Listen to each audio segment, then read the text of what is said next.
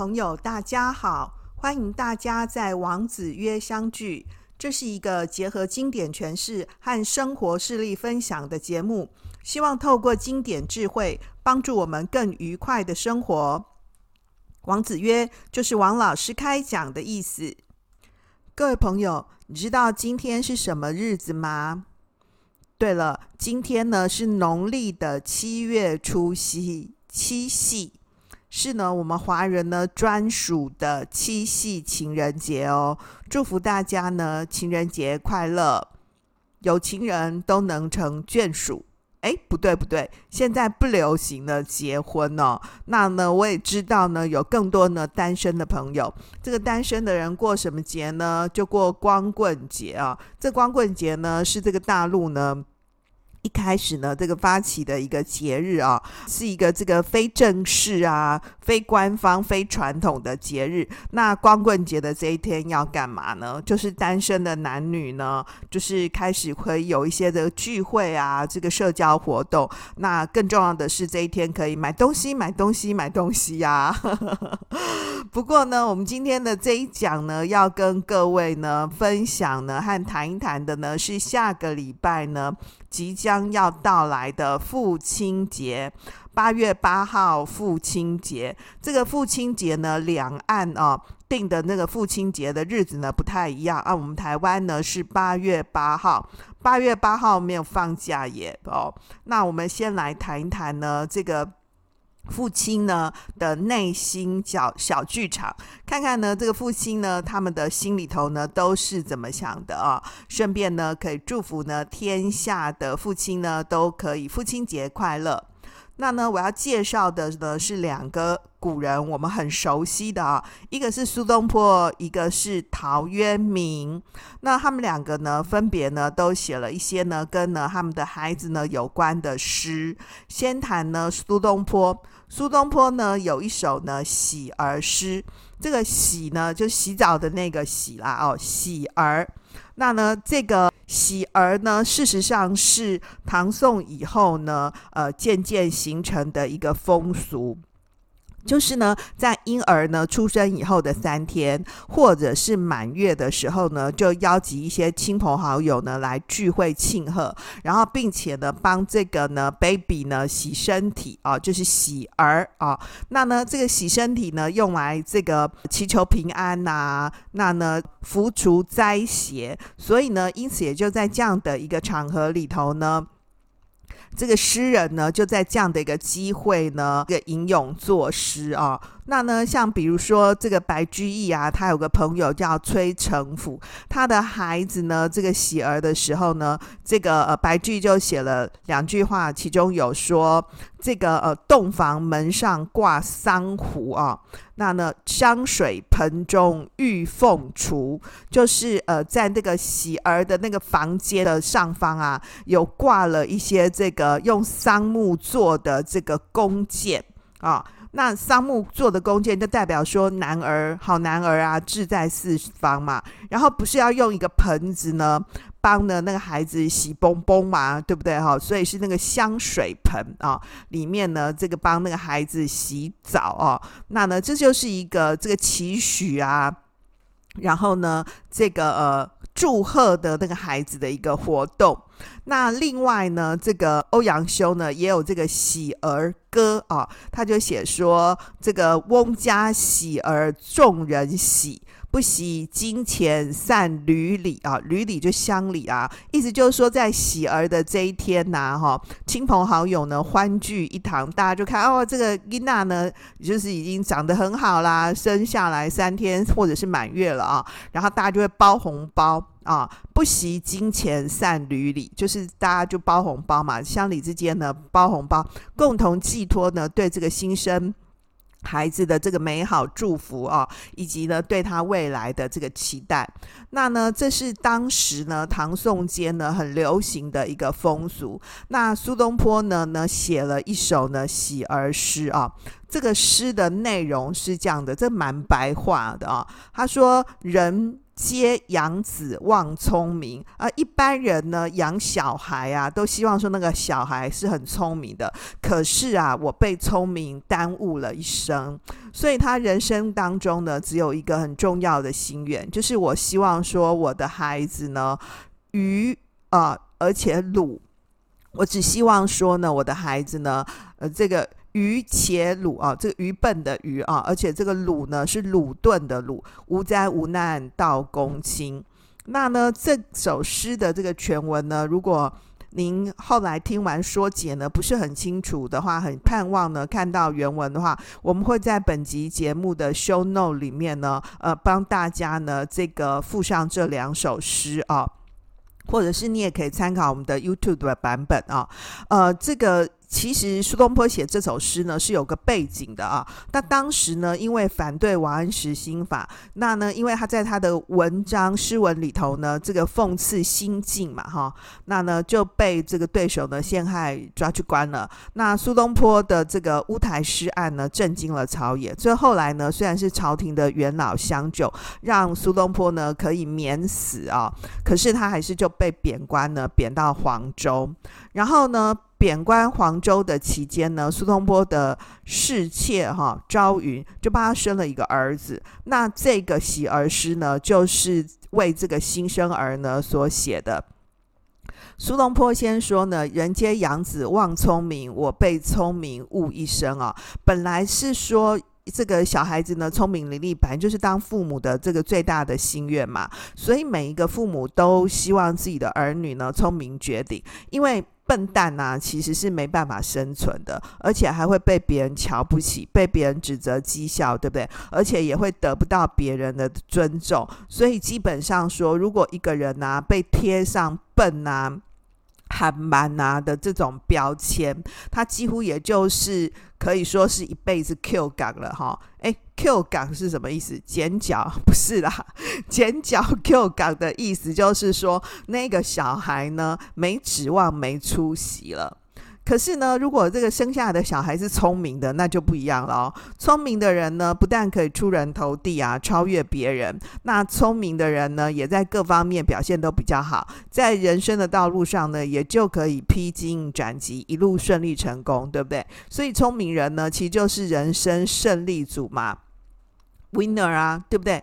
但是问题就出在呢，这个聪明人呢，往往呢会让人心生防卫，让人觉得很紧张，因为那个对方很聪明嘛，聪明人就知道别人内心的想法，能看懂对手的所作所为啊，所以聪明人呢就会把别人比下去啊，所以对比于那一些呢不如聪明的人的人来说，那面对一个太聪明的人，那个聪明人呢，让我们呢感到威胁，心生防卫，那也就不难理解了啊。那呢，苏东坡因此就先感慨说：“其实我们本来是希望生的小孩都是要聪明的啊，可是呢，我回顾我的一生啊，就是被聪明这件事情给耽误了。所以因此呢，他就说出了他的人生心愿。他的心愿是什么呢？希望说呢，我的孩子啊，愚且鲁啊。”无灾无难到公卿啊，可以当到公卿这种大位啊。那苏东坡刚刚经历了一场人生当中的大磨难嘛。所以呢，他会这样说，也就不难理解了。他虽然一方面希望说呢，他的小孩呢是聪明绝顶的，但是呢，他更害怕自己的小孩呢和他一样啊，会重蹈覆辙，会承受呢自己呢曾经受过的苦。所以呢，两相比较之下啊，就宁愿呢自己的小孩呢又愚啊又鲁啊，笨笨的，对不对？鲁钝，对不对？公公啊，憨憨呐，哈，这样子的话呢，他也许就可以不必受苦，不必被折磨。但是呢，苏东坡他毕竟是一个爸爸。当父母的呢，哪有不希望自己的孩子过上好日子呢？所以啊，苏东坡最后就说，希望自己的儿子呢，可以无灾无难的当到大官，可以享受人间的富贵荣华，不要像自己一样啊，四处颠沛流离。那在这边呢，可以说是写尽了一位呢做父亲的真实心情啊。那呢，我想呢，这首诗我先从字面上呢跟大家呢谈一下。这首诗的意思。不过这首喜儿呢，啊，最重要的关键其实是第二句：“我被聪明误一生。”前面讲过呢，这个聪明啊，其实是人人都羡慕的。但是呢，如果太聪明呢，而不知道呢藏锋内敛，不知道说要低调处事，也就会付出呢这个相应的代价啊。因为一个太聪明的人呐、他很容易呢在行为、语言、文字上面呢。得罪人，所以呢，他会付出的后果跟代价是什么呢？首先是他很可能会看不惯别人，因为他觉得说别人不聪明嘛，能力很差啊，但是呢，却可以身居高位哦，那去承担重任，那他就觉得很不屑啊，很气，对不对？第二个呢，因为他自己很聪明，所以他可以看得更高，想得更远。可是呢，旁人呢，并没有办法了解你的聪明才智啊。对不对哈？没有办法像你呢，这有高瞻远瞩的想法啊，那么自然也就呢不明白你的所作所为。那么别人不懂你啊，除了不认可你的想法做法以外，甚至还会诅咒你、排挤你，对不对？然后劣币驱逐良币，所以因此啊，聪明的人呢，也就往往呢孤单寂寞。自然就很容易变成一个人嘛，所以苏东坡呢很感慨地说，希望自己的孩子呢愚且鲁，不要惹事惹祸啊，但是呢又可以呢无灾无难到公心。不过各位，你认真的想想看呐、啊，皇帝啊、老板呐、啊，也不是笨蛋嘛。那苏东坡当然也不是啊，一个又愚又鲁又笨又寒班的人，哪有可能当到公卿嘛？所以其实这句话啊，也有点那个讽刺当时那个位居高位的那些高官的味道。就是说，苏东坡一方面在这个诗的表面文字上面呢，写出呢对孩子的期许，但其实啊，也在暗自讽刺说，那些目前得道得势的公卿高官啊，在苏东坡的眼里啊，其实都是既愚且鲁的笨人啊，哇，就是官场上的那些人啊。就是都是那种讨厌、恶心的笨蛋，那就是因为这样啊，他才能够当到公卿大官嘛，哈。不过苏东坡这样子说，当然就会得罪人呐、啊。那如果只是说说自己的孩子呢，那当然就没关系了啊、哦。当然后世呢的这首苏东坡的诗呢，也有一些诗人跟苏东坡唱反调的，写下那个反喜而诗啊，就是说，比如说像是这个。明朝末年、清朝初年的这个文学家啊，钱谦益，他就也有那反东坡喜儿诗啊，他也是跟苏东坡一样呢，这个直抒胸臆，他讲的也还蛮白的哦。他就说这个东坡养子呢怕聪明，那我为痴呆呢误一生。这苏东坡是被聪明误一生，对不对？钱谦益说他被痴呆误一生，所以苏东坡是希望说他的小孩于且鲁就好了，对不对？可以。保身呐、安身嘛。但是呢，钱谦益说：“但愿生儿倦且巧，就我生的小孩呢，要聪明一点哦。那呢，这个灵巧一点呢、啊，而且呢，为了要当到公卿啊，钻天目地到公卿，就是行尽所有这个专取的作为，我也一定要当到公卿的位置啊。所以各位，你看见哈、这个父亲呢，面对自己的孩子，到底希不希望他聪明呢？”钱谦益呢是嫌自己太笨嘛，对不对？那苏东坡呢是指责自己太聪明嘛，对不对？所以各位可以发现呢，这个爸爸的心情其实很纠结的，对吧？对，不过呢，这两位父亲呢，都是希望说孩子的诶这个人生终局啊，都可以当到公卿的大位。这简单的来说，就是希望希望这个自己呢的孩子要过上好日子嘛。所以不管是无灾无难到公卿，还是说呢钻天目地当公卿，就是结论就是要当公卿嘛，就这是个重点。这就是一名父亲的期许啊！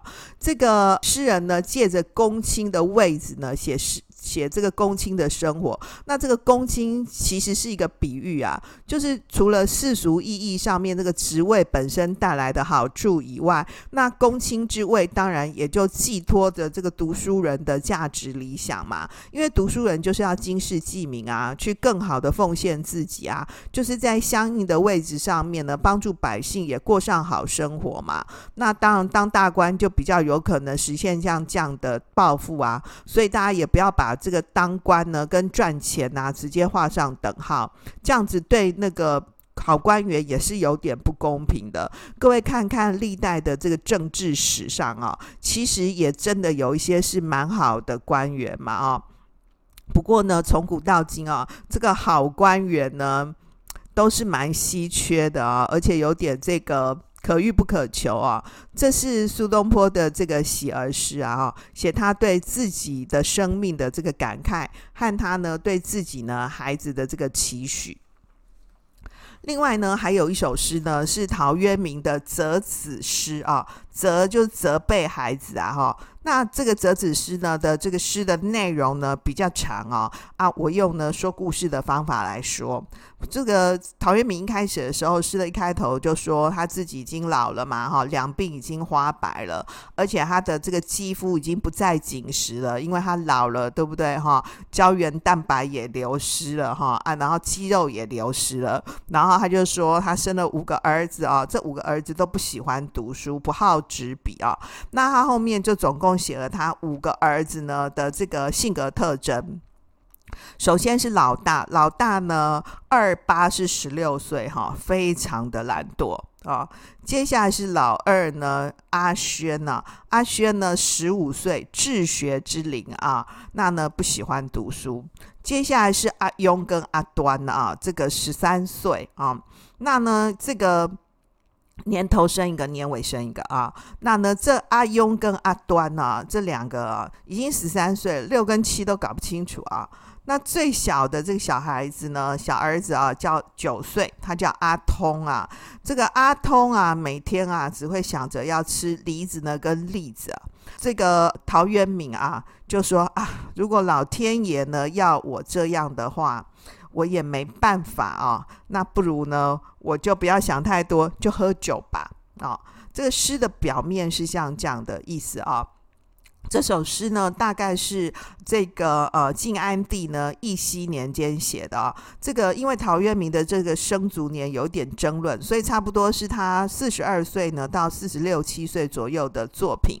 这个诗的内容啊，里面写的这五个儿子呢，用的是这个儿子的小名啊。那呢，这个大儿子呢叫做呢这个陶俨啊，就是俨然啊的那个俨，这个。这个诗里面呢叫做阿叔。这个陶渊明生他的时候呢，陶渊明二十六岁啊。那呢前面的这四个儿子呢，阿叔啊、阿轩啊、阿雍、阿端哦，是陶渊明的原配夫人生的。啊，那陶渊明呢？三十岁的时候呢，丧妻，所以他三十二岁的时候续弦。这个季氏呢，翟氏夫人是当地的望族，所以陶渊明三十四岁的时候呢，又这个生下了这个幼子阿通啊。所以一开始呢，这个诗的开头就他就很感慨说他自己就已经老了嘛，哈、啊。这陶渊明表示说他这个年岁已经。已经渐长，然后力气已经开始走下坡了，所以他说白发披两鬓。各位，你说四十几岁就开始有白头发，哎，不要说是古人呐、现在人也是这样啊，生活比较操劳嘛，对不对哈？所以已经有白头发，然后就感慨说这个皮肤呢已经不紧实了。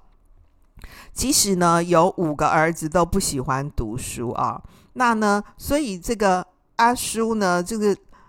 极其懒惰啊，那呢，这个阿轩呢，行治学啊，治学之龄，治学是十五岁嘛，吾十有五而志于学，这个《论语》里面说的，对不对？这个治学在这边写的蛮好的，就是用一个双关的方法来写哦，就是已经到了治学的年龄，但是却不治学啊，却不至于学，所以就是很不喜欢读书嘛。那至于呢，阿雍跟阿端十三岁，哎，十三岁呢还不识字，连数字都搞不清楚啊，六跟七都数不过来啊，十三岁就小学高年级，哎，你有没有觉得他很惨？对不对？最后是呢，这个年约九岁的这个小儿子叫阿通啊，除了整天呢找梨子栗子呢，只知道贪吃以外呢，似似乎也没有做什么别的事。这个淡密梨与利也写得很好哦，这边其实是刻意用了那个孔融让梨的典故啊。这个《后汉书》书里面的这个《孔融传》里面呢的注啊，有引到说这个孔融呢。四岁的时候就懂得让梨嘛，但是孔融四岁懂得让梨啊，这个阿通都九岁了，却是这样，可见这个阿通呢就太不行，太笨了啊，太不 OK 了。所以陶渊明呢就隶属了他对五个孩子的各自印象，把他的儿子呢各自数落一了一番。然后呢，陶渊明说啊，天运苟如此啊。假如呢，天意是要给他这些不孝子，那也就是没办法了啊。那不如就来喝酒啊。哦，各位有没有发现，陶渊明写下这些有点碎碎念的话之后，还是感觉有点怨叹嘛？然后又有一点自我解嘲啊，就说啊，这么行命啊，天命啊，天运啊，也是没办法啦。哈、那不如呢，就喝酒吧。哦。那这首诗呢，其实后来的这个结尾呢，写的蛮有趣的啊、那关于这首诗的用意呢，后代的两个大诗人呢，杜甫跟黄庭坚呢，有很不相同的理解。这个杜甫就认为说，这个责子啊，就是陶渊明在批评他的儿子不求上进，因为诗的题目就叫做责子嘛，责备儿子啊，就是很想当然耳、很明显的这个证据。因为他的这些儿子啊，的确也是很不成才。那做父亲的嘛，责备孩子要上进，本来也是很应该的啊。可是话虽如此呢，我们也觉得这个杜甫的这种想法其实是很严肃的啊。所以呢，因此黄庭坚就反对。这个黄庭坚认为说，责子的这个题目的确是有要责备儿子的意思，但是因为陶渊明还有一些其他跟这个呃写他儿子有关的诗，像是命子命令的命啊，或者是呢与子言等书，就写给他儿子的一些诗这个诗文啊，表示呢这个这些诗文里面都透显出呢陶渊明对他的儿子的为学为人是有严格要求的啊。那所以如果是说。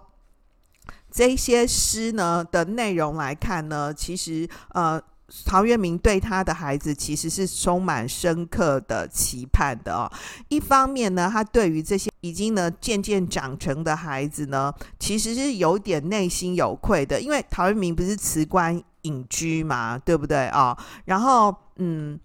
那就是他就自己反省说，让他的这些孩子呢，幼而饥寒，就是年纪很小的时候就要过上那个辛苦饥寒的日子。然后他也引了这个呃管仲跟鲍叔牙的故事啊。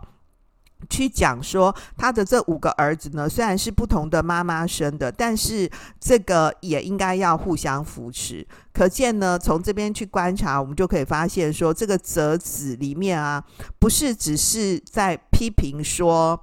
的他的孩子都很不成才，很不懂事啊，而是说有带着一点戏谑的口吻。虽然题目是叫做折子，可是呢，其实是隐含着这个关爱啊，而且每每一句话都写得很口语，对不对哈？就很能够俏皮地表现出每个孩子的特点。不过呢，这五个儿子呢都不好学啊，这也是事实啊。所以呢，这个诗人呢，就用风趣幽默的口吻呢，去责备他的儿子们不求上进，然后就是看他自己原本的期待相去太大嘛，然后用一种这种自我调侃呢，跟开玩笑的方式呢，间接的勉励他们，其实也就反映出呢，诗人对儿子的殷切期望。就是作为一个父亲啊，对于孩子们的深深厚期待，以及呢这个真挚的骨肉亲情啊。虽然说呢，陶渊明呢这个气绝仕途啊，他不是辞官嘛啊，但是并不意味着说他就真的脱离社会、脱离文明，或者是他放弃对儿女教育的责任。其实他还是跟一般的这个父母是一样的，是希望说儿女要成器嘛，这本来就人之常情啊。所以对于孩子的批评是有的，但是我们看这首折纸诗的这个语句还是是蛮诙谐的，并不是一种这个板着脸孔在教训人。因为做父母的其实是会了解自己儿女的优缺点，但是为了鼓励孩子嘛，所以他就不采取直直接说破，而是用这个戏谑的方法呢，表现出一种慈祥爱怜的神情。那当然，我们也可以说，他对于这个孩子缺点的一个说明，都是被夸大的漫画式的、哦。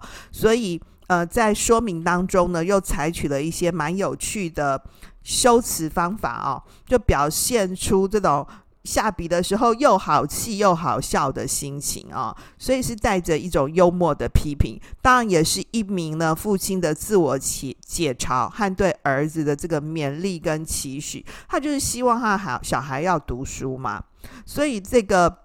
陶渊明表示说，自己的年岁已长，那气力已经开始走下坡了。我现在已经衰老了，对不对？但是我还是很希望你们要更好啊，更进步，要变成良才嘛，啊！这隐藏在这个“且尽杯中物”啊，就是他喝酒背后的这个潜台词呢。这个诗人没有直接写破，没写出来啊。不过我想呢，我们在读这首诗的时候呢，可要读懂才好哦。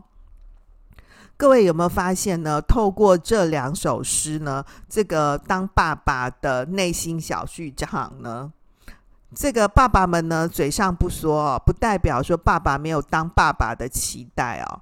当然，现代社会啊，跟古代的传统父母不同了啊。大部分的爸爸妈妈啊，都会尊重每个孩子各自的选择哦。不过，这种呢，为人父亲的心情，我想从古到今呢，都是相同的。父母就是担心我们受苦嘛，希望我们我们每天日子可以过得开心顺利嘛。那父亲节没放假啊，所以你就不如趁着这个周末，先帮你家爸爸庆祝一下吧。那么祝福天下呢，已经当爸爸的、即将当爸爸的，或者是未来愿意啊考虑当爸爸的人，通通父亲节快乐喽！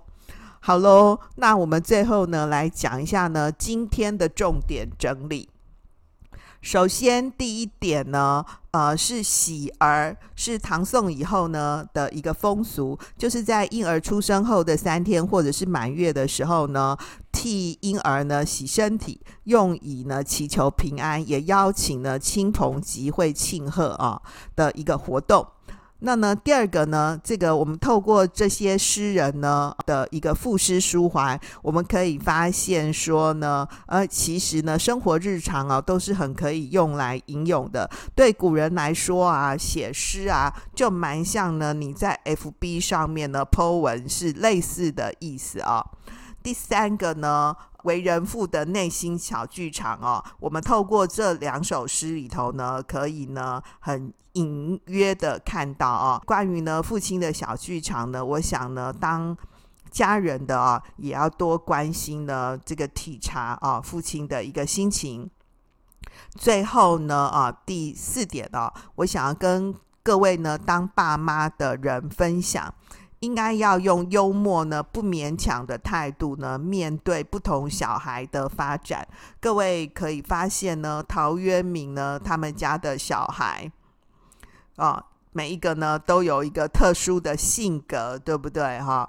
那么当爸妈啊，其实是一个蛮辛苦的的这个身份啊，也是呢蛮辛苦的工作。各位一定都有看过广告上面那个二十四小时无休的妈妈，对不对？不过我们今天呢谈的是父亲节，我想呢当父亲当母亲的，不要总是呢困在父母的身份当中，也要学着放。轻松，好喽，那今天就到这里。在这集的最后，我要来回复呢两位呢私讯我们的听友。